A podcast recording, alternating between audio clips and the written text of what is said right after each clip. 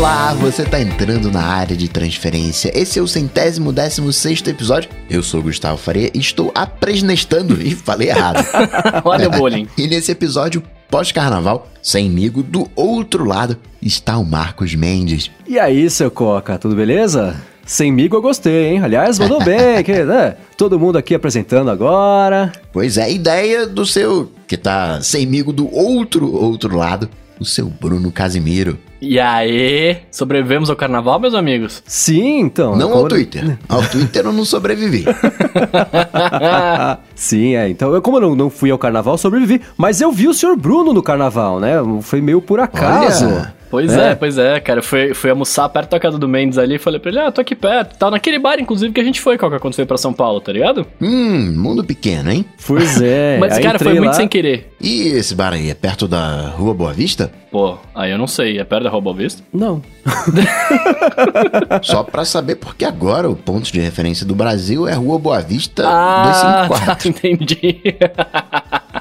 Não, não fica perto da Robo Vista, fica aqui no Brooklyn. Cara, eu não faço ideia do que vocês estão falando, mas algo me diz que eu também não quero saber. O Bruno estava eu- com sabe. um É capacete. alguma coisa que você tá bloqueado no Twitter, cara. Provavelmente. Quando, quando eu não entendo a conversa, eu, geralmente eu assumo que é alguma coisa bloqueada no Twitter. O Bruno estava com um capacete de, lu- de luta livre. Com capacete, era uma máscara, cara. Era uma Capacete máscara? tivesse- Era- é, é, eu achei era- que eu tava de moto. Não era Mucha Lucha, não? Era, era. Multialute era um desenho, né? Mas era, era, era aquelas máscaras de luta livre, sabe? Que os caras usam lá. É, é que eu comprei, eu comprei nas gringas lá, paguei na. É do, do 49ers, tá ligado? Do, do, do time de, do Super Bowl lá de futebol americano. Ah, Eu fui na. Em São Francisco, aí passei numa lojinha, vi e falei, nossa, uma máscara do São Francisco 49ers, mano. Eu falei, eu quero agora.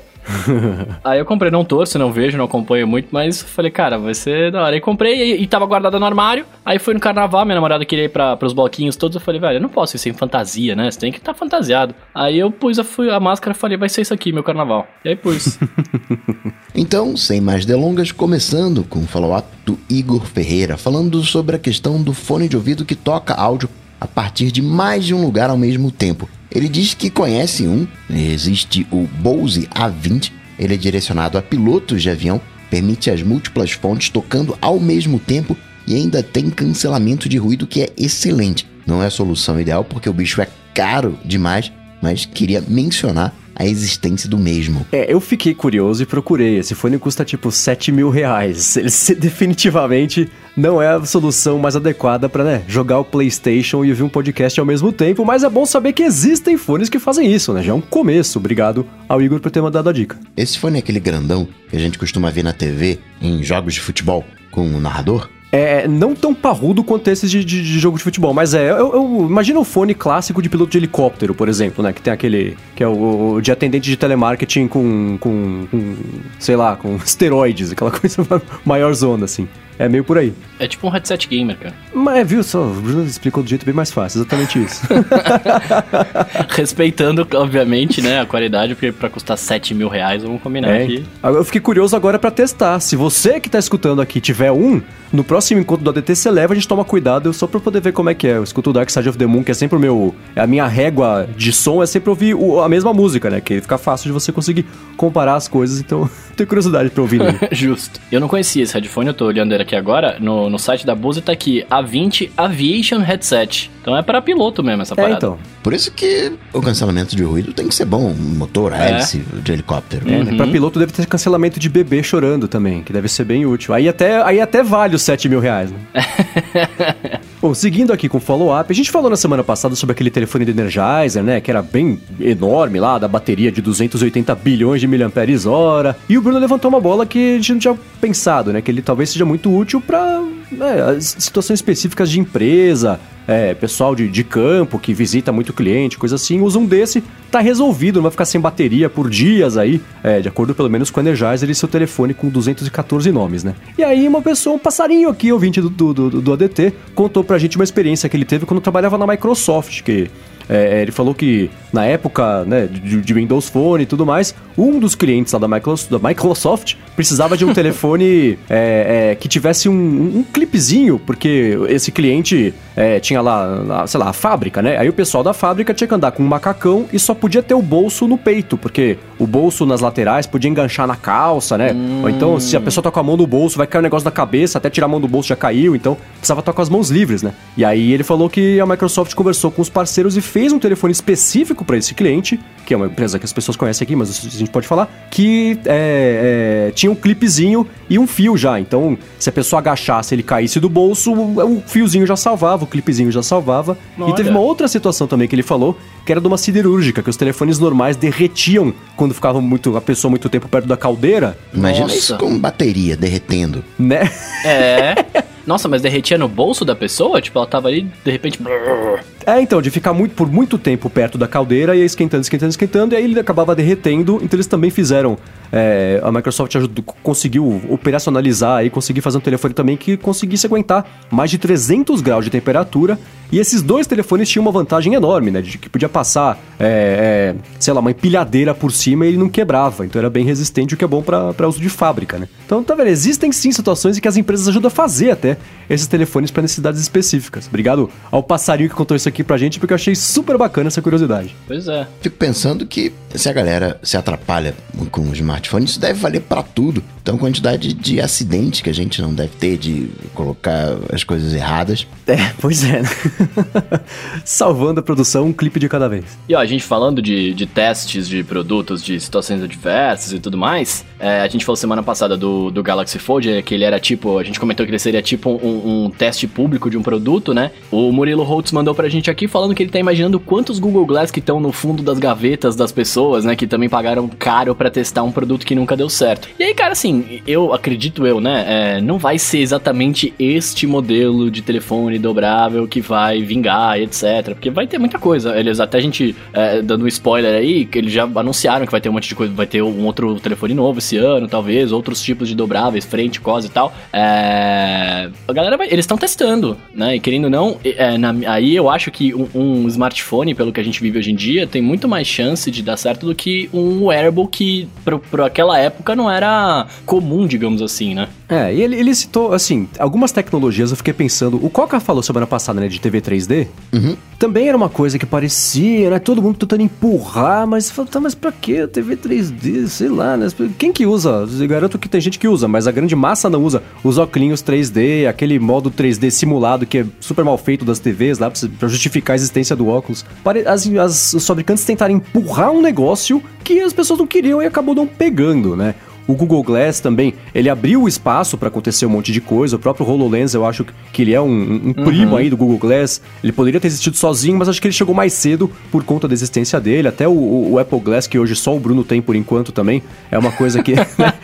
é, são tecnologias que tem que esperar para ver se vão pegar. Inclusive, semana passada eu falei, não, espero que... Acho que agora não tem como, a Apple tem que estar tá fazendo. Eu mudei um pouco de ideia, assim. Eu não sei se é uma coisa tão inevitável que todo mundo faça. Acho que é impossível prever. Tá todo mundo testando testando, mas. Tem várias coisas que ajudam. Por exemplo, no caso da TV 3D, não sei se vocês lembram, eu nem sei como é que tá isso hoje, para ser sincero. Mas eu lembro que quando começou, e durante um bom tempo você assistia o jornal que é referência nacional na TV, você via ainda as tarjas pretas, porque a câmera não estava pronta ainda para o formato 16 por 9. Então cadê as câmeras 3D? Talvez se tivesse câmera a galera que produz o conteúdo tivesse também comprado a ideia, talvez esse fosse um empurrãozinho, mas é aquilo, né? Aí já entra na questão do si. A questão é, se o mercado entende, como o mercado entende hoje, que tela grande é qualidade, vamos esquecer se isso é verdade ou não. Mas o fato é, não, peraí, tem telão, é, é coisa boa. Você não consegue comprar um smartphone com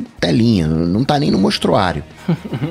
É, compra o Galaxy Fold e usa ele sempre fechado, aquela telinha de uma polegada que eles colocaram Mas, lá na frente, né? O visor, né? Mas na hora da exibição vai ser desdobrado, com tela grande. Porque por alguma razão a gente associou tela grande com qualidade. Você coloca um iPhone de telinha do lado de um iPhone de telão, você fica.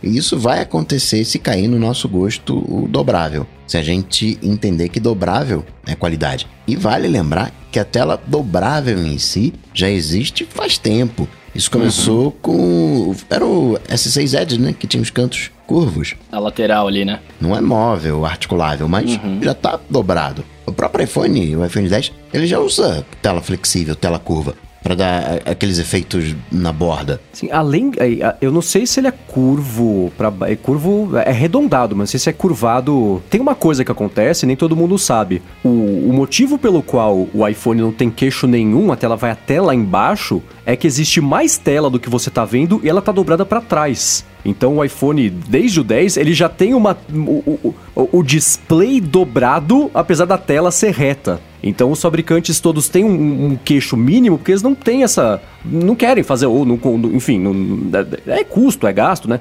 Então todo iPhone 10, do 10 para frente, tem um pouquinho de tela desperdiçada, porque é, a tela vai até lá embaixo, ela faz uma curva para trás e é por isso que acaba. Por isso que não tem queixo. Os outros fabricantes não fazem isso.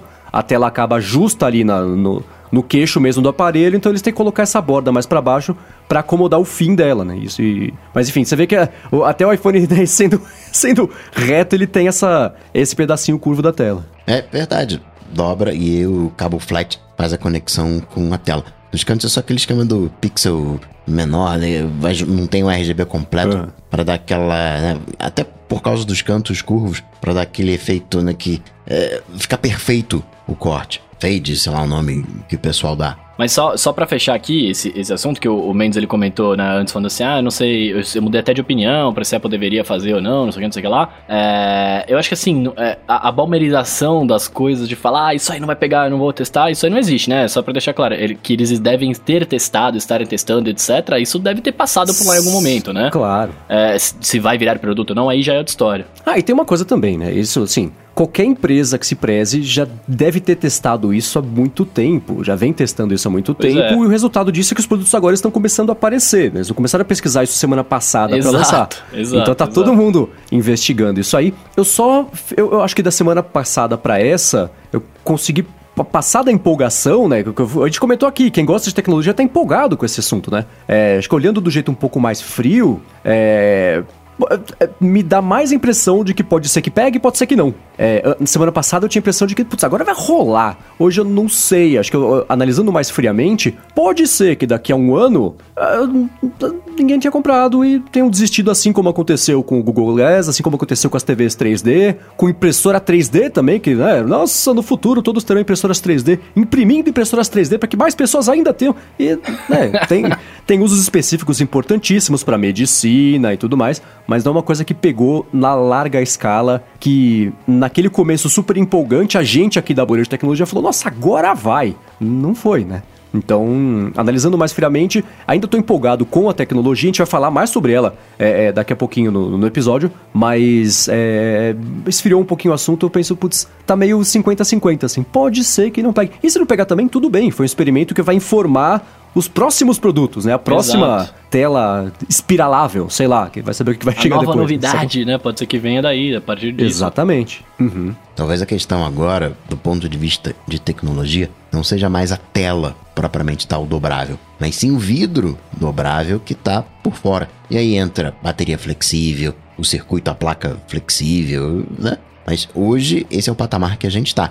E lembrando que a Samsung já falou que vai colocar para jogo a sua tecnologia de tela. Então hoje, entre aspas, qualquer empresa pode fazer um telefone dobrável. Não é mais coisa de outro mundo. Já virou, assim como o Note, que foi popularizado pelos fabricantes disponibilizando a tecnologia, mesma coisa está virando as telas dobráveis. Já é carne de vaca. É, agora é que nem exatamente quando começou a aparecer o telefone com Note que os fabricantes chineses de tela começaram a fornecer isso como um produto que dava para encomendar. Então, já que dá para encomendar, as pessoas adotaram porque sabia que ia vender. Né? E ó, já que eu que tô apreciando isso aqui hoje, eu tive que olhar a pauta, não tive jeito, vi aqui que o, o assunto 3 é exatamente tela dobrável Samsung Flip Fold. Ela disse que está com dois outros modelos de telefone dobrável além do Fold Fazendo um comparativo com a Huawei, vamos combinar aqui que o Fold da Samsung é mais elaborado, porque tem do ponto de vista técnico, você tem seis câmeras e é mais complicado você colocar seis câmeras do que colocar duas. Então foi meio que pé na porta, ó, eu tenho aqui a tecnologia e sei fazer. E como é que fica isso? Dobra para fora, dobra para dentro. É pegar o smartphone e aumentar para virar um tablet É uma linha mais o flip, como uma Motorola de você pegar o smartphone e dobrar para ele ficar menor? É, é, engraçado que saiu. A, a, a, Samsung vazou pra Bloomberg, né? Ficou com bastante cara de que foi isso que aconteceu. E a Bloomberg falou que a Samsung tá testando é, um, uma solução igual a do, do Mate X, tá testando esse, que ao invés de você abrir como um livro, você abre e fecha como um StarTAC, né? Então a dobra é horizontal e não vertical. Que esse me agrada muito, diga-se de passagem. Sim, a gente tinha falado na semana passada que assim, a Samsung faz teste a céu aberto, ela joga tudo o que gruda na parede é o que fica. Então ao invés de ter. E ela tá. É, comentando comentamos agora isso. Todo mundo tá testando essas coisas internamente. Parece que a Samsung vai testar essas coisas externamente, né? Então lança que dobra para fora, lança que dobra para dentro, lança que dobra na vertical, lança que dobra na horizontal. O que vender a gente continua porque esse mercado está extremamente aberto, ninguém sabe a resposta certa, e a Samsung tem a, a, a, é essa, essa filosofia de testar, e aí o que funcionar continua e o resto mata e, e volta a, a prancheta de, de projeto para refazer. Então faz completo sentido essa notícia de que a Samsung está fazendo e provavelmente vai lançar telefones que dobram para fora também e não só para dentro, que dobra do outro jeito e não só de um. Então isso faz sentido com o que a gente falou aqui há duas semanas já, que esse é o modus operandi da Samsung é, é, há muito tempo, né? E parece que dá certo porque ela continua fazendo isso. É, mas eu quero deixar registrado aqui, acho que eu devo ter falado semana passada, retrasada, não lembro, mas registrar mais uma vez, que eu, eu discordo bastante, talvez por isso eu seja podcast, né? Como sempre falo, mas eu discordo muito disso, cara, porque, é, assim, fora da nossa bolha, é, que tem empolgação tal, a galera também curte, pô, legal, um telefone dobrável tal, aí começa um set, mas pra que eu quero dobrar, etc, etc. Quando você começa a fazer um monte de coisa, né? Você vai testando um monte de negócio, pô, legal, vamos testar, vamos dar para as pessoas testarem, beleza e tal. É, mas, cara, eu sinto que é,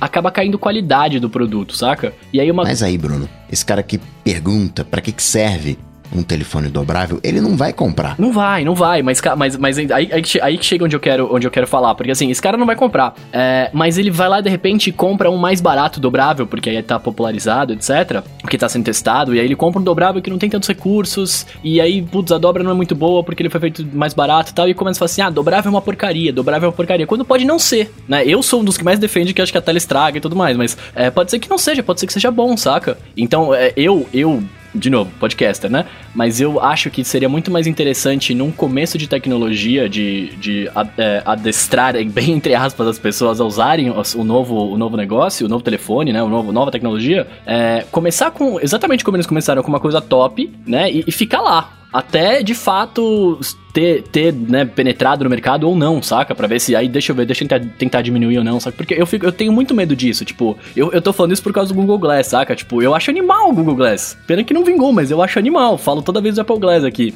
É, eu tenho muito medo que aconteça isso, que fique banalizado, porque, putz, fizeram um monte e tal, e não tem só o bom mesmo aquele de 2 mil dólares que ninguém quer porque é muito caro, sei lá. Isso é interessante, mas tem um outro lado. Da mesma maneira que tem um cara que não vê uso e vai comprar e vai achar uma porcaria, porque vamos combinar, é uma porcaria, tomara até que ele não compre, porque ele vai ser um detrator da tecnologia. Uhum. Tem um cara que diz: caramba, smartphone dobrável era tudo que eu queria, porque na realidade dele faz sentido. Na minha realidade, o meu sonho é um smartphone com tela redimensionável. Que nem janela do sistema operacional. Você faz que nem foto... É isso, isso, janela. Eu perfeito. sei que não é possível, né? Talvez um dia uh, vai ser. Os esticáveis. É o pergaminho que eu falei há dois programas atrás, vem na minha. Talvez até não veja isso, mas enfim, esse é o meu sonho. O que dá para fazer hoje são os smartphones dobráveis. E dentro da minha realidade, eu gostaria muito de ter um smartphone menor de eu poder dobrar o smartphone, ele ficar menor e guardar no bolso. Telão, para mim, eu não gosto de telão porque é um trambolho. Então, uma coisa lá fold menor ainda, uma coisa mais a lá StarTAC, em que eu possa pegar o iPhone e dobrar ao meio como se fosse um StarTAC, isso para mim faria sentido. Ou enrolar, ficar um pergaminho, ou como se fosse uma caneta para colocar no bolso. Isso eu compraria, isso faz sentido para mim, por se encaixar na minha realidade. E aí eu vou comprar, eu vou pagar o preço e você é um defensor da tecnologia, vai ser uma porcaria porque a beta tá começando agora, mas essa experiência ruim vai ser compensada por se encaixar na minha realidade. Aí eu vou dizer, pô, compra, isso aqui é muito bom. Você vai dobrar, vai colocar no bolso, você nem vai lembrar que tem smartphone. A gente está entrando num processo onde as coisas estão deixando de existir. Uhum. A gente não anda mais com carteira, com cartão de crédito, identificação, documento do carro. As coisas estão se digitalizando, está tudo sendo concentrado no smartphone. E é claro que esse processo vai chegar também no smartphone. ele vai ficar mais etéreo, ele vai ficar mais sutil. Eu vejo muito bacana esse momento de jogar pro mercado, porque é no mercado que a mágica acontece. A gente falou no episódio passado do Apple Watch, né, que se achou quando foi pra rua. Quando você sai do laboratório, por mais que existam estudos, você fora do laboratório que consegue identificar a necessidade real dos consumidores. Corrigido como um gentleman, gostei. Gostei. Tô preparado para mudar de opinião aqui. E tem uma coisa também, né? Voltando ao lance da Samsung fazer os testes a, a mercado aberto. Quanto mais opções ela produzi, produzir, produzir, mais ela vai conseguir baratear e desenvolver as tecnologias mais rápido, o que é ótimo para ela e para o mercado porque ela pode passar a fornecer esse tipo de tecnologia. É que nem o Google nessa semana, lá, a Waymo, que é a divisão de carro autônomo do Google, que anunciou que vai começar a vender o LiDAR, que é aquele radar de laser, para empresas que não são concorrentes diretas da Waymo. Então, assim, se você quer usar um sensor de, de, de proximidade para o seu carro autônomo, mas que não seja para roubar o público da Waymo, que é o concorrente da Uber, né, autônoma, tudo bem, eles vão começar a, a vender essa tecnologia, porque isso vai fomentar o próprio desenvolvimento dessa tecnologia, vai baratear, vai, vai conseguir evoluir mais rápido.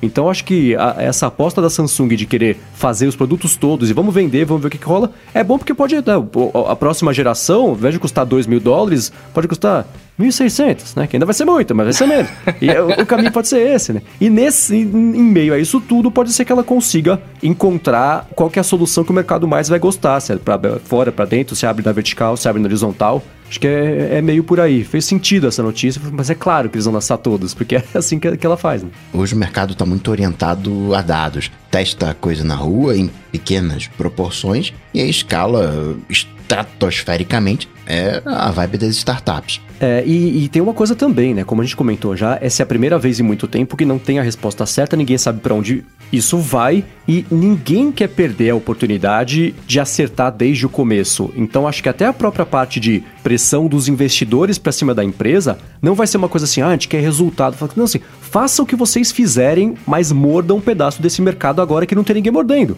Então as empresas vão ter um pouco mais de, de, de, de espaço para conseguir testar em público e para errar em público porque o investidor não vai cobrar resultado agora. Ele fala, cara, resolve isso e finca o pé nesse mercado logo, porque na, lá na frente isso vai é, é, crescer e trazer retornos que vão valer a pena você ter feito experimentação no começo, porque vai ser que nem o Facebook falou que, cara, imagina se o Facebook tivesse conseguido fazer o telefone deles dar certo. Que caos Nossa, que ia graças ser. Graças né? a Deus que não, cara. Exatamente. E o Zuki falou já algumas vezes que é, eles não querem mais cometer o erro que eles cometeram ao deixar o mercado mobile escapar da mão deles. Então acho que as empresas de mobile, ninguém vai querer cometer o erro de deixar o mercado de foldables escapar, porque se ele pegar, quem tiver já estabelecido já vai estar tá muito bem na fita e anos luz à frente da concorrência que vai esperar para ver qual é a solução certa. E aí pode entrar Lenovo com a Motorola, pode entrar LG também, que está em situação mais delicada desse mercado. Então a gente já dá para ver quais são as empresas que vão arriscar e quais são as empresas que vão esperar e vão seguir se a parada colar que também é uma solução que pode ser válida para quando você não tem a grana para investir e, e, além de, de tudo, tem que entregar o resultado de agora para o investidor que não está chegando. Né? Então é, é bacana ver é, é, observar por esse lado essa movimentação do mercado, porque pela primeira vez em muito tempo as empresas vão ter uma carta branca do investidor para não apresentar resultado agora. E é aí que a criatividade começa a fazer diferença, né? Você tem mais espaço para criar de verdade sem a pressão de entregar resultado. Eu acho isso sensacional. Que bom que está acontecendo. Tende a ser no curto prazo uma coisa meio TV 3D. Foram trocentas opções, porque ah, se colar, a gente já está com um pezinho nesse mercado. Com o Note, acho que se estabeleceu um novo padrão você olha para um telefone com testa e queixo, ele fica uhum. com cara de velho. Não sei você, Mendes, que tá usando ainda. Não sei se para você, tirando a questão que os olhos sangram, mas não sei se para você já virou a chave de que um smartphone onde a tela não é de ponta a ponta, ele fica vintage. Não, mas é justamente porque eu sigo usando esse todo dia. Eu tenho certeza que se eu comprasse um iPhone 10S, que seja, ia dar três dias olhar pro iPhone 8 e falar: Meu Deus do céu, esse negócio da década de 80 aqui, como é que eu aguentei tanto tempo com isso? Mas como eu não tenho essa referência, para mim ele ainda tá. É, é, é para os meus olhos, atualizados. São os outros telefones que são diferentes para mim, sabe? então, para mim, é, é, essa referência que eu tenho. Mas quando você olha pro iPad novo e, e, e olha pro seu, você, é perceptível isso, né? Assim, é, mas aí, de novo, volta a minha referência. Eu não consegui ainda, porque eu tenho pouco contato com o iPad novo, porque eu não comprei, então só vejo ele passando pra lá e pra cá no loop às vezes. É, eu olho, a borda arredondada é uma coisa que eu olho e falo, mas eu estou perdendo tantos pixels em cada uma dessas quatro bordas, por que vocês arredondaram, né? Então, ainda pra mim, e só pra mim, né, a minha opinião é essa, não encaixa. Então, eu não olho e penso, nossa, como isso é moderno. Eu penso, eu olho e penso, é, eu prefiro o, o, o, ângulo reto, que é o que eu tenho e uso e, e funciona. Cara, como é engraçado, né? É, a diferença de opinião mesmo. Eu, eu, eu partilho da opinião do Coca, assim. Eu olho pro meu iPhone ou pro meu iPad e eu falo, meu Deus, velho, eu tô vivendo em 1970 aqui, sem luz, saca? Tipo, preciso, eu preciso do, do, do, bagulho mais novo, assim. Não, não por ser consumista, mas é porque eu olho e falo, nossa, eu... Isso mexe com o nosso é. psicológico, né? O, o montadora de carro. Modelo 2019 é igualzinho o modelo 2018, mas aí coloca na lanterna um xizinho ali para ficar diferente e você sentir vontade de comprar um modelo novo. Sim, e eu tenho certeza, por exemplo, se, se parar para analisar friamente, existe coisa mais besta do que você ter um dedo de nada no telefone para conseguir acomodar um botão? Não tem, não faz sentido você matar um pedaço do telefone para acomodar um botão mecânico ainda por cima, né? Ou, ou semi-mecânico, porque ele. Então, não faz sentido, mas ainda assim é uma coisa que, eu, que hoje eu olho e sinta que é um atraso. para mim é, é é, é normal, é, é, é, como é, sabe? Assim. Agora a gente pode voltar pro follow-up, né? É, então, o follow-up é enorme, né? Sim, vamos para o follow-up 2.0. Maldito apresentador. Uh.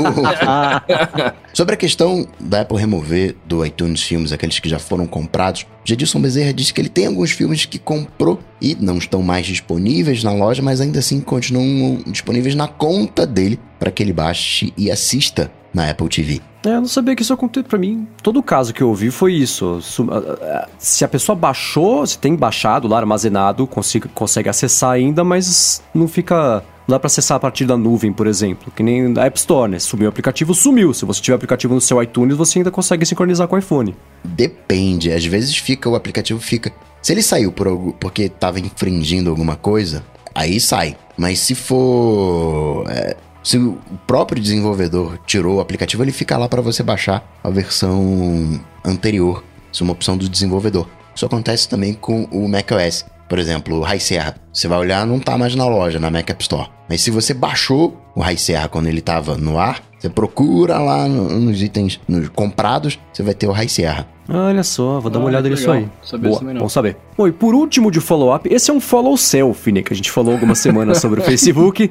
E aí, quando teve aquele escândalo de um, deles, né? Que é o negócio da espionagem das crianças lá, pagando criancinha para poder é, acessar o que tinha no telefone delas e tudo mais, o Facebook falou: não, não, não é bem assim. Só 5% dos espionados eram crianças e todas tinham assinatura de consentimento dos pais pra gente poder roubar os dados dela. Ah, então tá tudo bem, né? é, não, aí sim, então tudo bem, né? Aí, no, aí essa semana o Facebook falou, não, era tudo mentira isso aí. Primeiro que no, uh, o que, que, era? Autorização assinada dos pais. Era a criança associar a conta dela a uma conta do PayPal. Só isso. Não tinha autorização nenhuma, nada, zero.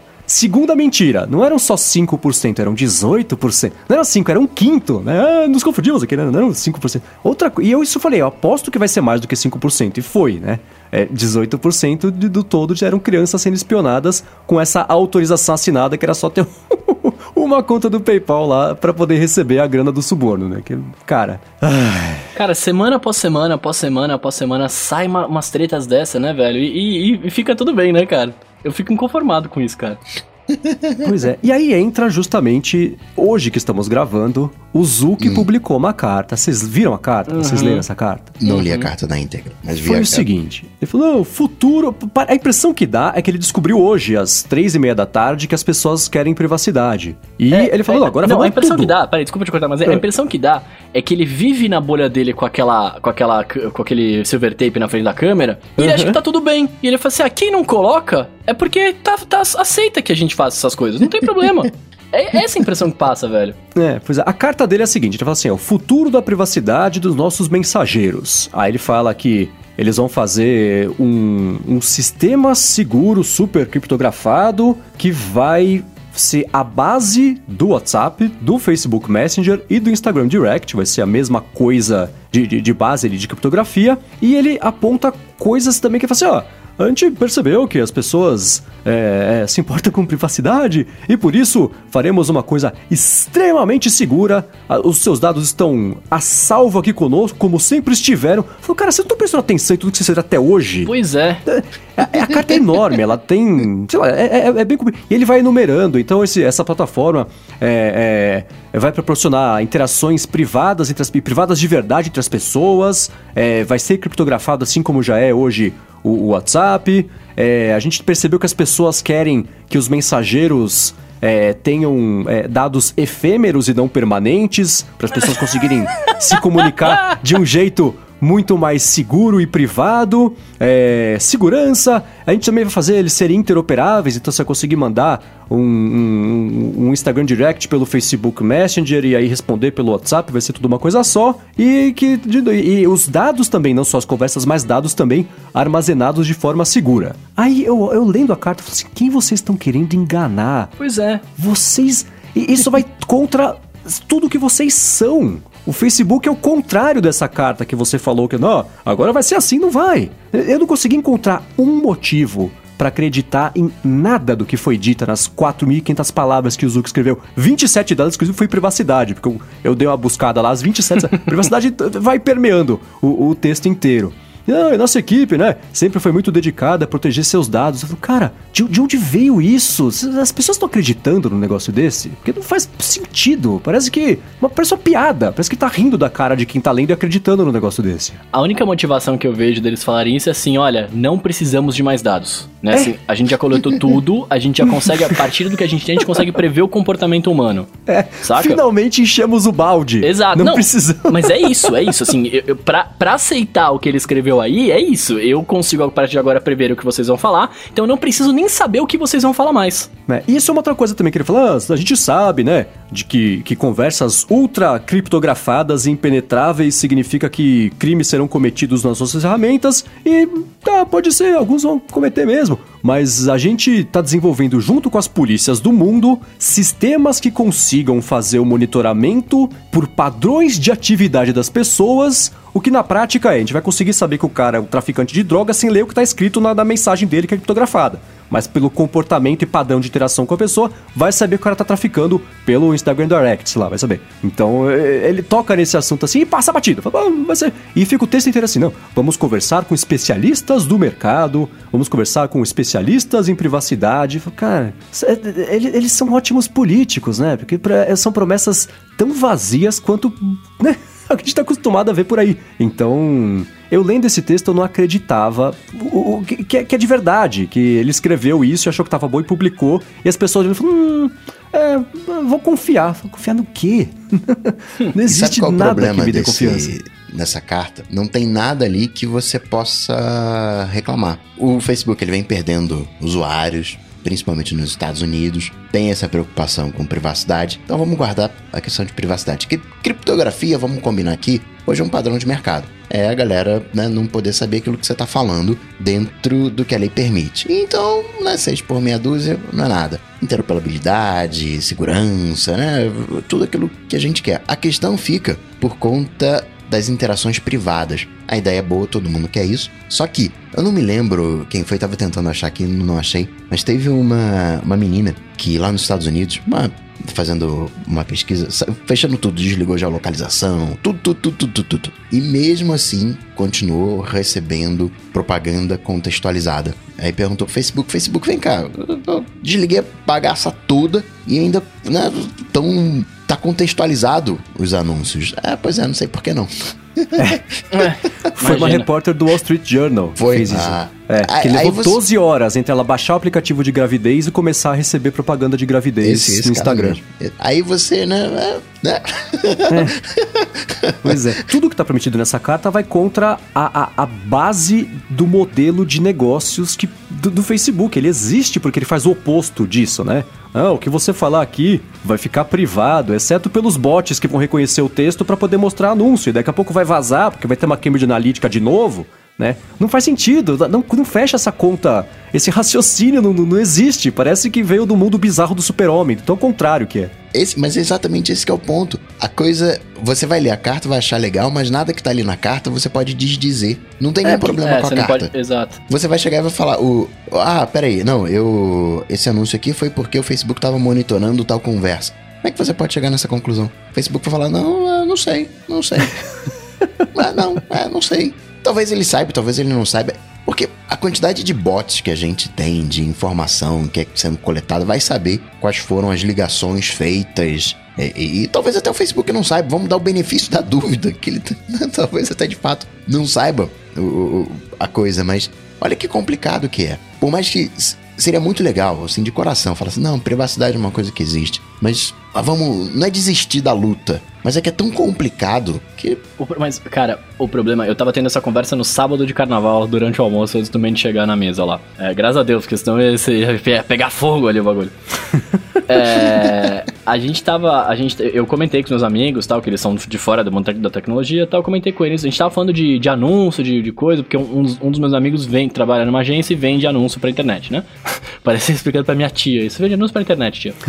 É, mas enfim, ele, ele trabalha com isso. E aí eu, eu, comecei, eu comentei com ele e falei, cara, você viu o lance do, do Facebook, né? É, absorvendo criancinhas e tudo mais. Daí ele não sabia, expliquei. E aí a gente conversando ali e tal, né? é, lançaram a, a típica frase do Ah, eu não tenho nada o que esconder daqui. Né? Minha vida é um livro aberto e tal. É, É mas- mesmo. é, não, é, é mesmo, é mesmo, assim, todos sabemos. Mas é, é, isso é perigoso, cara, porque assim, hoje a gente fala isso que realmente, assim, eu não tenho nada a esconder, vocês também não têm, né? Tipo, ninguém tem nada a esconder de fato. Mas, cara, isso é muito perigoso, tipo, é muito perigoso você, é, a, a gente ter essa, essa invasão de privacidade e, e virar uma coisa normal, né? E virar tipo assim, olha, tudo bem, tá todo mundo lendo o que eu faço aqui, não tem problema, né? Tipo assim, não tem problema, porque não tem nada legal, mas tem problema, porque não é pra ninguém ver, né? As pessoas esquecem desse ponto, assim, tipo, ninguém precisa esconder nada, claro, mas por outro lado, assim, tipo, meu, Não, as pessoas precisam esconder sim.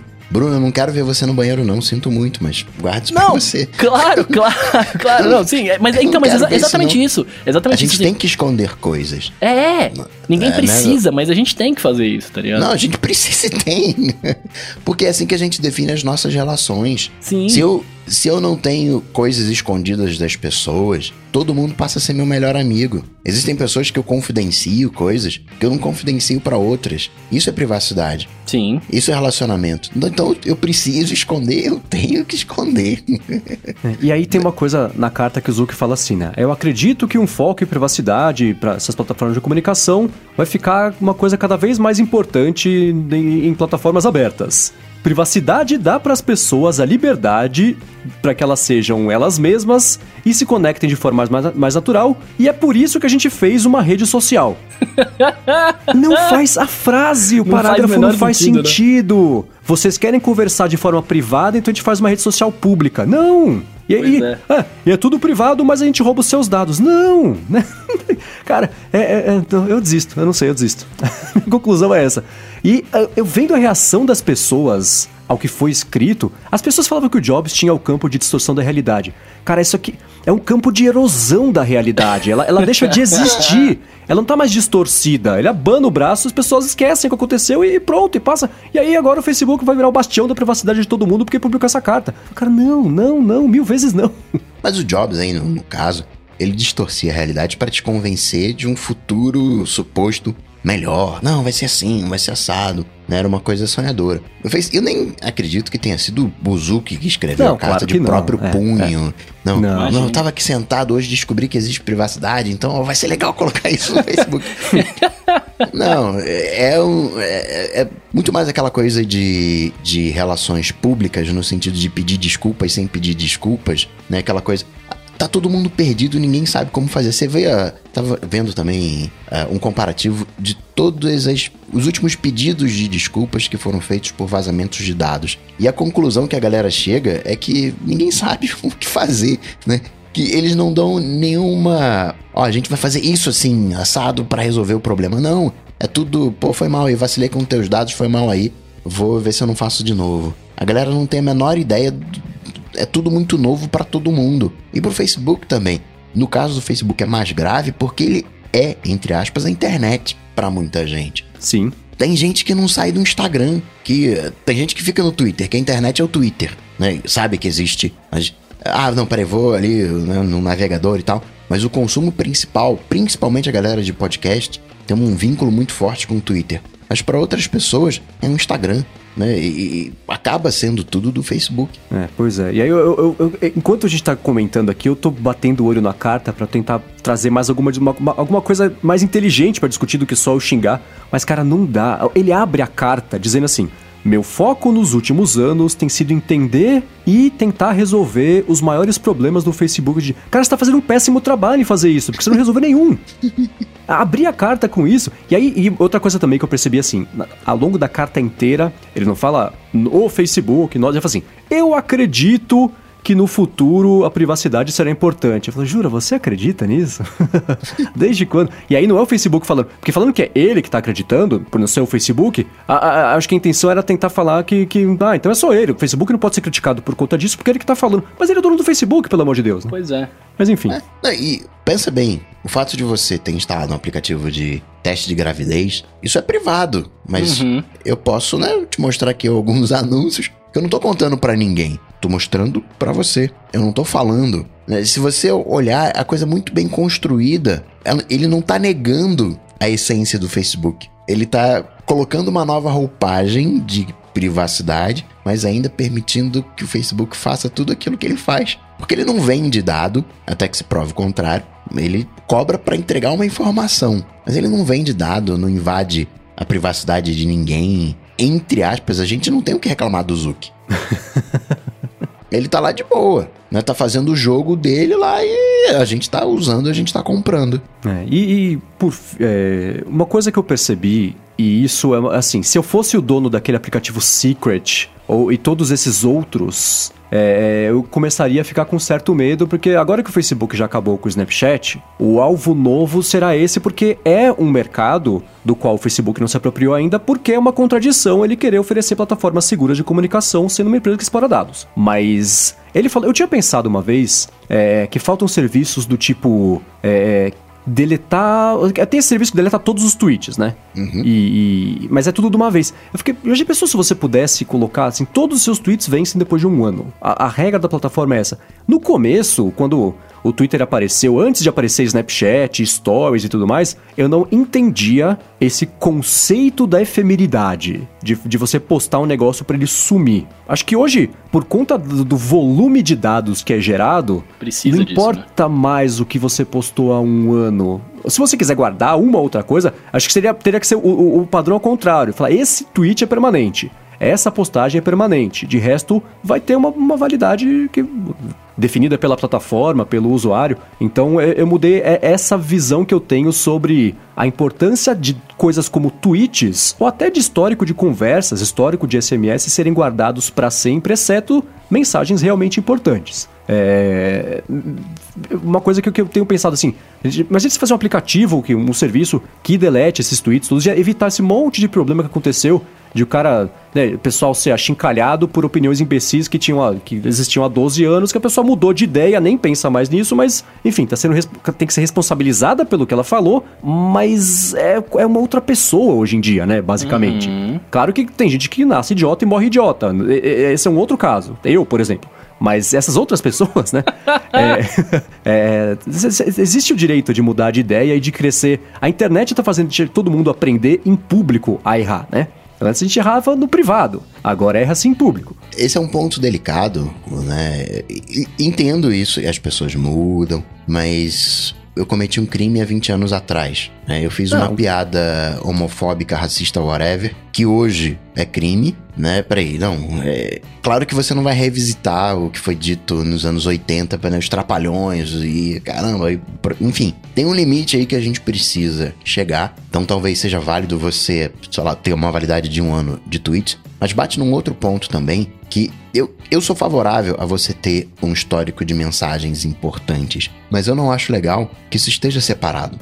Por exemplo, eu, ah, peraí, eu tenho. O cara me falou essa informação, peraí, onde é que tá? Acho que você deveria ter um lugar. Peraí, é, isso aqui é importante. Salva num outro lugar. Salva num, num, num, numa memória que você tem, um caderno de anotações. Coloca lá no, no Notas do Bruno Nativo. Coloca eu tenho, eu tenho uma nota. Coisas para lembrar. Para que quando você busca, que aquilo esteja catalogado. Porque você vai ter que sair, peraí, não, foi DM do, do Twitter, foi e talvez até tenha sido uma coisa temporária e perdeu acesso. Então acho que é uma coisa da gente, peraí, isso aqui é importante, isso aqui eu vou salvar, hoje tem um compartilhamento, fica super fácil, mas eu sou favorável a não ter histórico, embora eu acabe salvando histórico de algumas coisas para me lembrar depois, não, peraí, vou, vou aqui consultar. Mas entendo não ter histórico em aplicativos. Sim, e, e, aí tem outra coisa. A malandragem dessa brincadeira é a seguinte, né? Se eu não tiver o histórico dessas conversas, eu não posso ser responsabilizado nem ser obrigado a entregar nada, né? Pelo F, pro FBI e tudo mais. Por isso que ele ficou tocando no ponto de segurança, de informação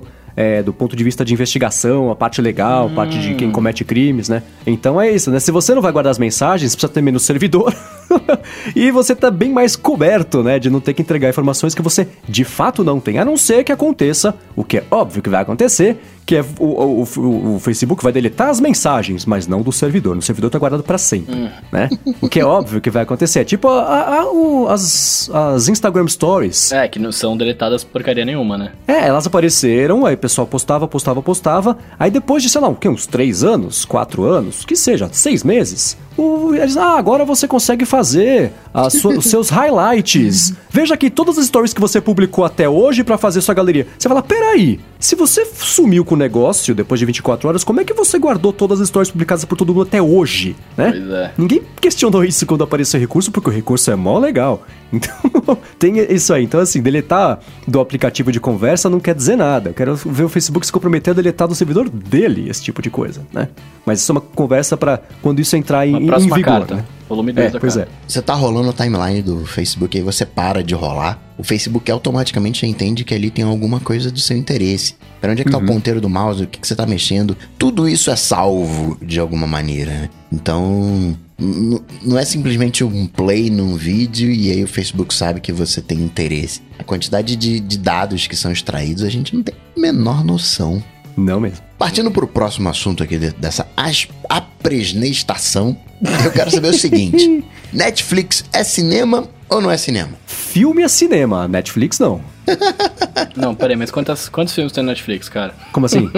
não, tô brincando, Tchaka. Porque sempre que eu vejo alguém tradicional, alguém da antiga, criticar coisas novas, eu já uhum. lembro logo de taxista, eu já lembro de jornaleiro, já lembro de jornalista. Já lembro dessa galera velha, assim, né? Lutando contra, contra o novo. Uhum. E o seu Spielberg andou falando que. Não, peraí, não, peraí. Filme, filme de verdade, não, não é assim, né? Tem que ter um. Né? É, é, eu quase tuitei exatamente esse paralelo entre o Spielberg falando essas bobagens e o taxista batendo em carro da Uber na rua.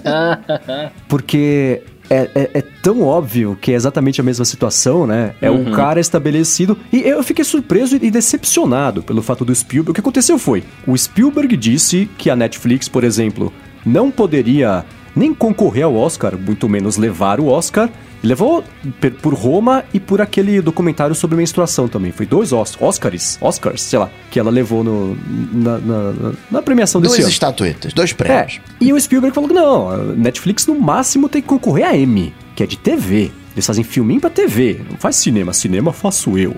Cara, que, que decepção, né? Eu entendo perfeitamente que o Spielberg faz parte de um, de um, de um grupo um pouco mais seleto que ajudou a definir o cinema moderno e um tipo de filme de cinema moderno, né? Mas disso aí, pro cara é, é, é, é cortar pela raiz a ideia de que um jeito novo de fazer filme não pode é concorrer entre os deuses do Olimpo do cinema, eu falo, poxa, você entrará do lado errado da história desse lado, ele não precisava. É muito pequeno esse pensamento, né, cara? De alguma maneira, o Spielberg, lá nos anos 70, foi a Netflix do momento, né? É, uhum. pois é, que ele fala, não, filmes de verdade não tem, né, não, não, as pessoas não falam, filmes de verdade não tem tubarão. filmes de verdade não tem pessoas indo atrás da Arca Perdida. Os filmes originais do, do Guerra nas Estrelas, você tinha, entre aspas, atores B, porque a galera não topava ter o nome no final, porque uhum. começava, uhum. né, Star Wars começa... Antigamente os créditos eram no início. Uhum. E com o... Porque no início tem, tem aquelas tradicional, né, enviesado, sem inclinado aqueles dizeres, foi pro final. Então mudou completamente a própria questão de comercialização, de você criar todo um, um, universo. Isso é Spielberg puro. Ele na época foi Netflix. O que todo mundo quer fazer hoje foi o que a ideia, o conceito, de alguma maneira, que o Spielberg lançou há 40 anos atrás. E você até poderia questionar se isso era cinema, né? De alguma maneira. Uhum. Porque ele tá fazendo completamente diferente. Ele vai e, claro, não é que ele seja velho, Talvez seja uma mistura de velho com defendendo seus próprios interesses, de um ponto de vista de regras, né? Talvez até, ah, não, peraí, para concorrer no Oscar tem que ter passado no cinema e tal. Até entendo que você tem uma certa diferenciação por exibição. Não, vamos fazer aqui um prêmio de streaming, vamos fazer um prêmio daquilo que passou no cinema, porque de alguma maneira também, quando você não passa no cinema, você tem um custo menor, então em tese, aquilo que vai no, pro cinema e não direto para um streaming, para um DVD da vida, tem uma qualidade maior. É que nem você escrever pro blog e fazer um livro. Um livro ele tem uma aura. O blog pode até ter uma qualidade melhor, mas a tendência é que um livro você passou pelo crivo da editora, você tem uma revisão, você tem uma série de processos num livro. Então até entendo né, que a qualidade de uma coisa, uh, entre aspas, Netflix, não seja tão boa, entre aspas, como uma coisa de cinema. Mas acho que né, né, o cara tá preservando ali o, o, cantinho dele. Isso é ego, cara. É, o grande problema disso é que você tem hoje. No, isso, isso rola, cara, né? A gente foi que o Mendes falou no começo, rolou com taxista, etc. Mas no mundo da arte isso rola muito, né? Assim, tipo, você tem pessoas que estão estabelecidas fazendo a sua arte ali e, e enfim, são, tem o seu nome lá. E coisas. O mundo, tá, o mundo vai mudando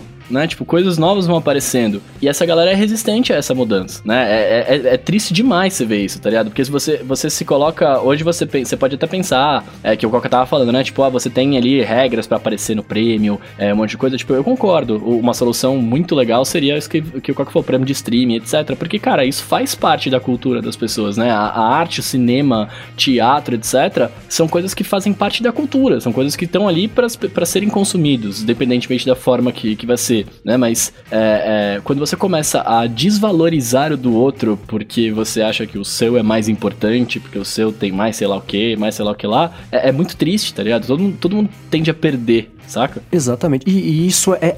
Existe coisa mais que, que, morfa mais do que arte, do que cultura, uhum. não existe, né? Como é que o cara que viveu a vida inteira de cinema é. Quer defender o engessamento do cinema? É, dá uma tristeza. E o, o cinema sempre foi um, um, um, é, um campo de batalha de tradicionalismo que é, hoje é cômico, e essa briga sobre a Netflix hoje vai ser cômica daqui a 30 anos, assim como, por exemplo, quando as trilhas sonoras pararam de ser executadas ao vivo por orquestras junto lá no cinema e começaram a vir já na, na, no filme, no celuloide, foi um caos. Uhum. Estão matando a trilha sonora tradicional do cinema. Isso é um atentado contra a música de, de, de trilha. Aí todo mundo acostumou. Aí começou o filme com cor. Tem matérias que falam assim: filmes com cor não vão vingar. Eles são mais caros de fazer e não adicionam absolutamente nada na experiência de ver um filme, né?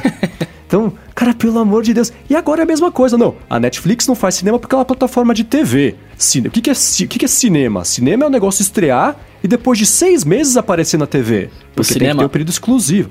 Cara, o cinema é a experiência. É a experiência de você ir lá, entrar numa sala, ver uma tela com uma imagem, sei lá o que, com som. É, a experiência do cinema é, é, isso, é você ir num local e ter essa experiência. Mas a essência da parada é arte. É, é o cara demonstrando a visão dele daquele assunto em forma de filme, enfim. É, é arte, né? Tudo que você Exatamente. coloca é arte, tá ligado? É isso. E filme é diferente de cinema, é claro que é. Claro e que na é. boa, Spielberg, se você tá triste porque Roma ganhou um Oscar, faça um filme melhor. Pois que aí é. você ganha, né? Pois é, é, é, a mesma coisa que, é a mesma coisa que, que, que, que, que a Apple começar a falar agora, falar assim, não, olha, smartphone dobrável não vai pegar, é uma porcaria, porque a essência do smartphone é você ter ele reto na sua mão. É, não, tá telefones ligado? sem corda nunca vão pegar. Não era mesmo? Assim, é? não, né? Não é por aí. E aí. E a Netflix, ela tá tentando jogar o jogo do cinema tradicional. Pro Roma fez isso, estreou no cinema. Ah, mas estreou no cinema junto da plataforma. Ela falou, cara, desculpa, eu sou a plataforma, eu fiz o filme, eu estreio onde eu quiser. E outra, eu fazendo isso, eu consigo levar o, filme para muito mais gente que não mora perto do cinema, uhum. que tem os 30 reais para poder assinar a plataforma, mas não tem 80 de para comprar o ingresso, depois mais 35 da pipoca e 20 de estacionamento, né? Então ela tá fazendo, mas fica tentando equilibrar desse jeito, né? Aí o que, que ela fez? Estreou Roma no cinema para poder concorrer a prêmio. Ah, mas não estreou Roma com, com exclusividade de três meses para depois só aparecer na televisão. Aí se ela fizer isso, eu vou inventar um outro jeito de tentar é, é, é, é bloquear. E eu volto a dizer, eu achei Roma o melhor filme do ano passado e viu todos os indicados. Quer dizer, claro que tem muitos filmes bons que não foram nem indicados, mas dentre os indicados, para mim, quando eu vi, eu falei isso aqui. Roma foi muito bom. E eu acho que só não levou o melhor filme, por isso que deram o melhor filme estrangeiro como prêmio de consolação, entre muitas aspas, que tinha ótimos filmes lá também, porque tem esse tradicionalismo. O filme de plataforma digital não pode ganhar melhor filme, que isso é uma negação da tradição do cinema. Óbvio que não seria, mas para uma galera que, que, que galera... faz parte do corpo de votação, é, é uma afronta é um à, importância e história do, do cinema. Do pois é, ainda bem que o tempo resolve essas coisas, né? O prazo de validade tá aí para isso. E acrescenta nisso, uh, a gente falando de dados, né? Facebook coletando dados. Netflix tem trocentos dados, consegue com alguma precisão dizer o que, que vai ser sucesso ou não. E o cinema não tem isso, né? Então fica fica uma disputa e você vê o Spielberg que adaptou, fez com que o seu conteúdo mudasse ao longo do tempo diversas vezes, exatamente com essa coisa social, né? coletando os dados com a experiência dos usuários e né, falando em cima da Netflix, que de alguma maneira tá fazendo a mesma coisa, né? Guardando as devidas proporções. É, exatamente, exatamente. Como você fala, não, você agora, agora que filmes são coloridos, a lista de Schindler não pode ser um filme sério, porque é preto e branco. Você, qualquer bobagem. Eu é. tento inventar um argumento imbecil, só tão besta, que não se defende. Mas esse argumento de que a Netflix não pode ser, não pode concorrer a prêmio porque não está no cinema é tão besta quanto isso, né? Então eu não consigo achar um exemplo é, é, é, é que, que consiga deixar a coisa mais clara. Talvez seja esse, o negócio da Uber. Livraria também, lembra? Eu já falei isso aqui. Eu tentei achar aqui no, no blog do iPhone rapidinho para ler exatamente quando saiu essa matéria, mas eu não achei. Se eu encontrar tempo de colocar na descrição do episódio, eu coloco. É uma matéria que fala que, ah, sei lá, o sindicato do grupo das livrarias daqui do Brasil queria estabelecer regras para os livros digitais. Ah, eu lembro então, disso. O e-book só ia poder ser lançado depois de não sei quanto tempo que foi lançado na livraria. Ele só ia poder, poder custar até, sei lá, 15 ou 20% mais barato do que o livro tradicional. Não é por aí, né? Assim, você não pode é, vencê-los é, é... junto a eles, mas você não tem que vencê-lo. Você já faz parte deles também, que é o mesmo mercado. Né? Cara, é o exemplo clássico, clássico, clássico, clássico da, da, da empresa, da mídia, etc., que não quer se adaptar às mudanças de mercado. É, é o claro exemplo, você começar a colocar restrições para que uma coisa não vingue, saca? É, é falar assim, olha, eu faço isso há tantos anos, é assim, vai ser assim para sempre e acabou.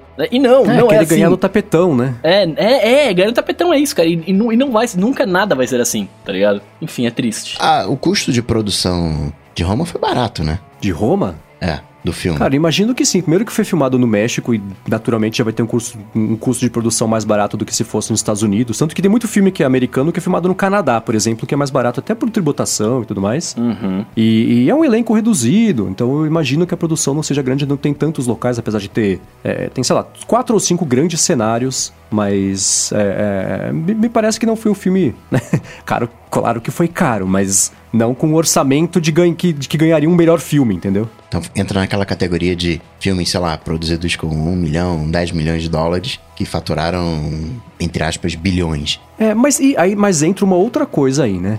Por que que esse o, filme que faz isso não pode ser classificado como filme, mas os estúdios tradicionais que estão com medo da Netflix fazem Era do Gelo 812, sabendo exatamente quantos DVDs e Blu-rays vai vender daqui a oito meses, e aí faz a, a, a, o orçamento do filme já bater com o que eles sabem que vão vender. Mesma coisa para Velozes e Furiosos 45, né? Assim, esses estúdios é, querem é, é, ao invés de tentar evoluir o mercado de uma forma criativa, fica preso às coisas que já deram certo e acha ruim se alguém faz um jeito novo que dá certo. Então tá. E outra coisa, não tem nada de errado em fazer Era do Gelo 812, Veloz Furioso 45, Sim, porque é. tem público, né? Mas não quer dizer que alguém que faça do jeito diferente está errado. Tem espaço para todo mundo, tem gente pra caramba do mundo para ver os filmes todos, né? E me desculpa, se você achou que seu filme é melhor do que o outro e a academia de cinema não, faz o melhor no que vem. Ou então para de achar que, que de medir o seu sucesso por uma premiação, enfim, sei lá. E cara, assim, uh, a, Netflix, sei lá, investiu, investiu eu, eu pesquisei quando a gente fala, investiu entre é, mais ou menos 15 milhões para fazer Roma, né?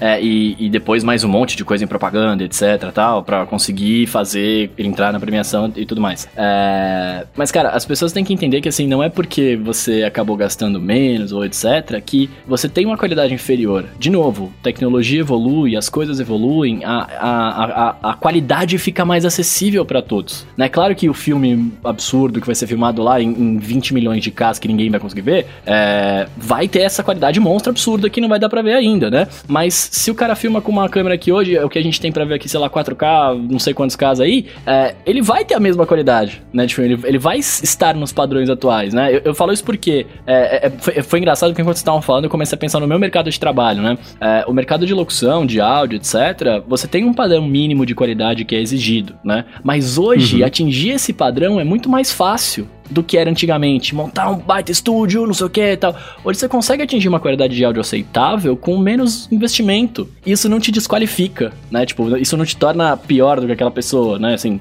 se você chegou no nível que as pessoas pedem para estar dentro da televisão, da, da internet, etc., com menos dinheiro, ótimo, você tá dentro do mercado, né? Você não precisa ficar falando, ai não, mas esse cara aqui não fez, não passou por todos os lugares que eu passei. É, é no fundo é isso, né? Essa discussão. É assim, é, pessoas do mercado antiga estão falando, olha, vocês chegaram aqui agora agora, a gente faz isso há muito tempo, não é do jeito que você faz, é do meu jeito. E não, é de, é de todos os jeitos, né? É arte, estamos expressando. A Apple, quando entrou no mercado de música, foi amigável com o, o status quo do mercado.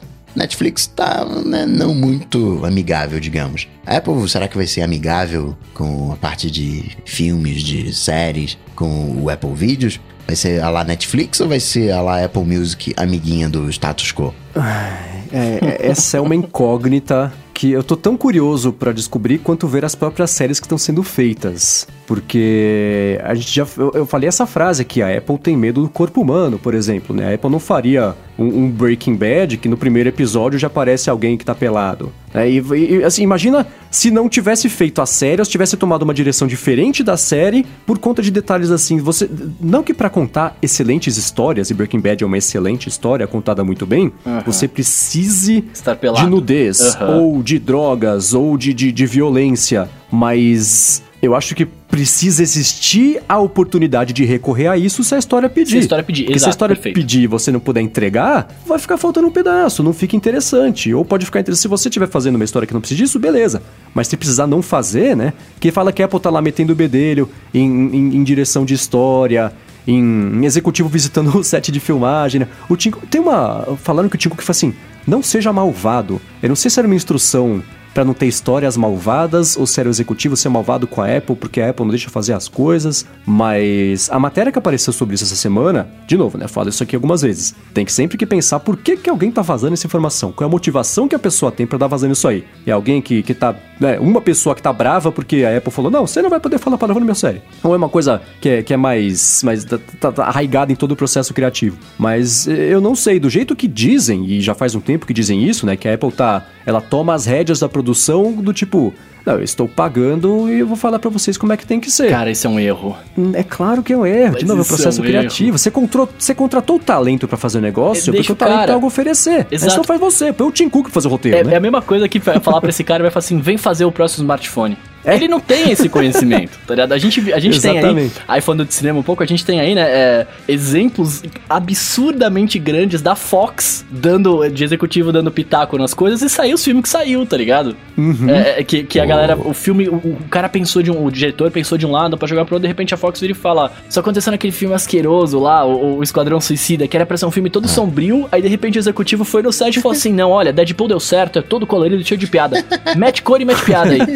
Cara, cara, ficou essa porcaria, saca? Tipo, assim, cada, é, cada um tem o seu papel, tá ligado? Tipo, o executivo tá lá, beleza, ele pode opinar, op, é, dar, dar o espetáculo dele, mas, cara, ele não tá lá, ele não sabe, ele não manja disso, saca? Quem manja é o cara que construiu o, o filme, construiu o roteiro, etc. Eu fico muito incomodado com isso, velho. É como dizia o Steve Jobs, né? Não faz sentido você contratar pessoas espertas, inteligentes e dizer para elas o que fazer, né? Você é. contrata elas exatamente para elas te dizerem o que fazer. Uhum. É no exemplo que o Bruno deu, ó, faz aí um smartphone, mas não pode ter tela, porque tela dá acesso a conteúdos violentos e eu não posso deixar pois que é. meus clientes vejam conteúdos violentos. Então você faz sem tela. E sem áudio também, porque pode ter violência por áudio. Então, e, e não é assim, né? Então eu não sei, eu tô curiosíssimo para saber como é que vai ser. E, e, eu espero que se.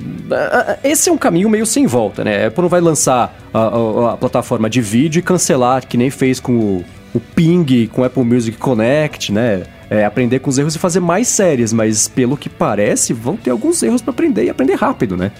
Inclusive tá atrasando as séries, falar, tudo é rumor porque não tem data. Mas o rumor é de que a Apple vai anunciar no evento que também é o rumor no dia 25 de março, E outro rumor fala que as séries vão chegar só no final do ano, algumas delas, porque fica aí o Tim Cook controlando cena por cena, e aí não dá para produzir, né? O, a plataforma de aplicativos é relativamente segura, né?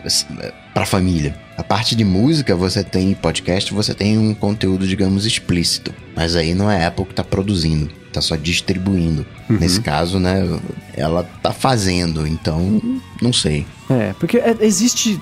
É claro que qualquer notícia tem um jeito ultra cínico e tendencioso e o natural de ver, que é do tipo assim: ah, a série da Apple é sobre assassinato. Ou ah, a, a, Apple fez uma série sobre assassinato e a série é boa. Não, como é que pode a Apple fazer promover assassinato com a minha família aqui assistindo? Então, qualquer notícia que sair, ela pode ser dobrada de, de vários jeitos diferentes, né? O que parece que está acontecendo é que a Apple quer estar tá segura e coberta em todas essas situações. E eu não sei se é por aí que se faz TV. É, é por isso que existe classificação indicativa. Você fala, ó, esse filme não é recomendado para tais idades, né? Não é recomendado para família, uhum. sei lá. Se não, se a, Apple, se a Apple tivesse que fazer séries e filmes, etc., ia ficar só fazendo coisa tipo Planet of the Apps, que é o, é, é o, que... que... é o meio deles, tecnologia.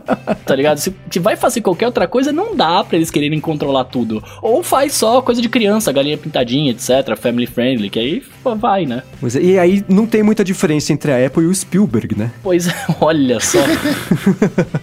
Só um follow-up em tempo real aqui, o Arthur de Virgir tá, no, tá acompanhando ao vivo a gravação e tá participando aqui também do bate-papo, falou que o, o filme dos super-heróis vilões aí é da Warner, Isso, não da obrigado. Fox. É, obrigado, é da Warner, não é da Fox, eu viajei. Muito obrigado. Valeu aí pela correção. Vamos então pro Alô ADT. Começando com Alexandre Volpon, ele tem um plano de gigas extras para usar em aplicativos como Netflix, YouTube, Twitter né, no celular. Será que se ele compartilhar a internet para usar no iPad e usar um desses aplicativos, entraria no plano? Tem como a operadora saber? Cara, eu, eu achei essa pergunta tão boa que eu também não sei a resposta e espero que um de vocês saibam. Hum. Porque eu queria muito, né? Se você tem no celular que compartilha pro, telefone, pro, pro tablet, a operadora fica sabendo? Não sei. Rola, não rola? Já testaram? Então, a operadora fica sabendo, até porque ela, nos Estados Unidos ela cobra para você fazer o, o acesso hotspot, para fazer o, o compartilhamento. Mas é liberado. Você pode usar porque na verdade a contabilidade que é feita não é nem pelo, pelo aplicativo, a contabilidade é feita se você está acessando aquele, digamos, IP. Você tá acessando, ah, peraí, você está acessando a plataforma do Facebook, então ok, você está tá liberado o domínio do Facebook, como se fosse. Tá acessando a rede do Facebook, você tá liberado para acessar, tá acessando a rede do WhatsApp, tá liberado para acessar. Embora Será que as operadoras tenha... sabem disso? Sim, ela, ela, tem controle de. Se ela quiser ela complicar a tua vida, ela. Não, eu vou deixar você só ver foto do Facebook sem cobrar. O texto eu vou cobrar, ou o contrário. Ela tem controle total disso. Muito bem. Seguindo aqui, ó, o Léo Oliveira tá perguntando o seguinte: ele fala que existe alguma maneira de criar no Android uma receita ou rotina para todo dia acordar ouvindo podcast? Aí ele fala que a automação que ele consegue é que é, é, ele dê a previsão do tempo, lembrete, liga a TV e toque música no Spotify nela. Mas podcast ainda é um desafio. Hum, olha, por rotina, eu não. Você sabe qual que é esse rotina dá? Porque eu sei um, uma possível gambiarra, mas se você tiver a resposta oficial que seja mais eficiente que o gambiarra, é sempre bem-vinda, né? Eu nunca tentei. Tem uma turma que você consegue brincar com isso, mas eu não sei se exatamente ele vai conseguir dar play no, no, no podcast. Mas acredito que dê. No Android é. você tem uma coisa mais aberta, acredito que você consiga já iniciar tocando. Questão que seria um episódio novo e tal. Seria uma meio, talvez uma parceria entre a automação e o aplicativo. Mas acredito que consiga, sim. Tá. Sem o Atuma, o que eu sei é que, por exemplo, o aplicativo do relógio nativo do Android tem integração agora com o Spotify e com o YouTube Music. E, e imagino que tenha com o, o, Google Play Music também, porque tem no Spotify, tem aqui, com aquela Pandora. E como existem podcasts no Spotify e no Google Play Music, eu acho, talvez você consiga cadastrar o seu alarme para tocar um podcast pelo Spotify. Por exemplo, se o seu podcast que você quer ouvir esteja no, no Spotify, você consegue. Então eu tentaria fazer essa gambiarra ou ver se. A Tuma chama, o Coca? A Tuma com T-O-O. A-T-O-O-M-A. Ah, Você facilitou bastante a minha vida para achar esse negócio para colocar na descrição do episódio agora. Mas fica o disclaimer aí, cara. Eu sei que tem gente que acorda com música, mas cuidado, porque se você acordar com podcast todo dia, você pode pegar raiva das vozes e nunca mais ouvir. Ainda mais o matinal que tem aquele alarme maldito no começo. Provavelmente deve ter algum aplicativo para Android que faça isso. Se tiver, vou deixar aqui nas notas do, do episódio. De já acordar com, com podcast. Beleza. E por último, pra gente finalizar aqui os nossos alôs ADTs de hoje, Frederico Marx manda a seguinte pergunta aqui, ó. Ele fala que a Apple disponibiliza uh, alguma área para o usuário comum apontar erros ou sugestões nos aplicativos nativos ou no próprio iOS. Ele falou que ele não quer ter que abrir uma conta desenvolvedor só para fazer isso. E aí, vocês são mais inteligentes aí? Cara, eu procurei para feedback sobre o iOS especificamente e não achei, mas achei uma página no site da Apple que ela tá esquecida, eu acho, que ela termina com .html que é para você faz, enviar o feedback a respeito do iPhone. E aí lá tem os campos para você preencher e tem um de opção que o que está falando é um elogio, é uma sugestão, é um bug que você está reportando. Então eu vou deixar o link aqui na, na, na, descrição do episódio. Eu não sei se tem suporte a português, se você mandar em português, se vai direto para lixeira ou se vai ser traduzido. É... Mas está aqui na descrição o link para você tentar mandar o feedback dessa forma. Pode ser que funcione. Apesar de pare... que eu tentei, eu troquei o endereço para barra ios.html e falou essa página não existe, né? Para surpresa de ninguém. Então, pô, talvez pela página de feedback do iPhone funcione, a não ser que o Bruno e o Coca saibam a resposta certa para essa pergunta. Ah, o Coca sabe. Olha, tem uma página que é o apple.com/feedback, onde você vê todos os produtos, você vê Mac, você vê iPhone, inclusive os aplicativos nativos tanto para iOS quanto para macOS. No caso do macOS, você tem o macOS, macOS Server, mas na página do iOS você não tem o sistema operacional iOS. Teria que ter uma entradinha ali iOS, mas você tem os aplicativos nativos. Você pode falar alguma coisa sobre o podcast, sobre o GarageBand, sobre o Clips, ou o que for. Mas tem Apple Music, Apple Pay, iCloud, mas especificamente do iOS não tem. Se bem que do iOS você vai falar o quê? Do ajustes? É, o app, os apps nativos tem bastante feedback que dá pra dar, né? Não, não, mas os, os nativos estão ali. Bom, eu faria esse teste, eu, te, eu tentaria por aí. Ó, antes da gente finalizar aqui, só um follow-up em tempo real, né, do, da pergunta do aplicativo de acordar ouvindo podcasts no Android, etc. Tem um aplicativo aqui é, que chama Pod Alarme, que você pode acordar ouvindo, que é pra Android, né? Você pode acordar ouvindo é, música, audiolivro e até podcast. Como eu não tenho Android, eu não pude testá-lo. Mas se alguém quiser testar e contar pra gente funciona, o link tá aqui na descrição. Boa. Muito bem. Todos os links estão aqui nas notas desse episódio. E para falar com o seu Mendes, procura por MVC Mendes no Twitter ou escute o Loop Matinal, podcast diário de segunda a sexta aqui do Loop Infinito. Show! Para falar comigo, eu sou arroba Bruno Casemiro no Instagram ou no Twitter, é mais próximo de você. Ou se tiver afim, me liga, 9 metros. Muito bem. Meu cérebro não derreteu, não travei a língua. Vamos falar que essa apresentação aqui foi porque foi mais cedo, aí não, não, o cérebro tava funcionando melhorzinho, embora que a máquina botou no meio do início, mas ninguém, né, no meio da gravação, mas deixa pra lá. Enfim, para falar comigo, vocês sabem, só ir lá no Google bater Coca-Tech. Sempre um prazer, uma honra participar do área de transferência e agradecer, claro, como sempre, aos adetêncios que ajudam a manter esse projeto, fazer recomendaçãozinha na avaliação lá no, iTunes, dar as estrelinhas. Agradecer sempre ao Edu Ponta Firme. Toda vez que eu vejo agora alguém falando Ponta Firme, eu lembro do seu mente falando do Edu. E tudo dito e posto, a gente volta semana que vem. Valeu! Falou!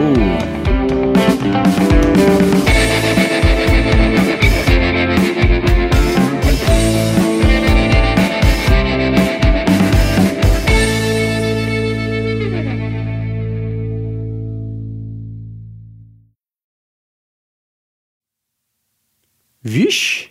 Coca caiu. Bruno, você tá aí? Eu tô aqui. Então tá. O cara instala beta antes de gravar, dá nisso, né? É claro que dá nisso. A hora que, a hora que ele falou, tô instalando o beta, eu falei, mano, mas ele tá instalando o beta agora mesmo? É, né? Assim, toda semana. é, é tudo bem. Vamos aguardar. Tudo bem, cada um com seu né? beta. Com Cara, beta e ele sumiu de um jeito. Sabe TV é, é, velha que a imagem fazia. Tchum! Ele foi sumiu isso? assim, ele, ele, foi meio minimizado, assim, foi meio estranho. Pelo menos na transmissão que eu vi aqui foi isso. Foi. Sofreu um ataque alienígena.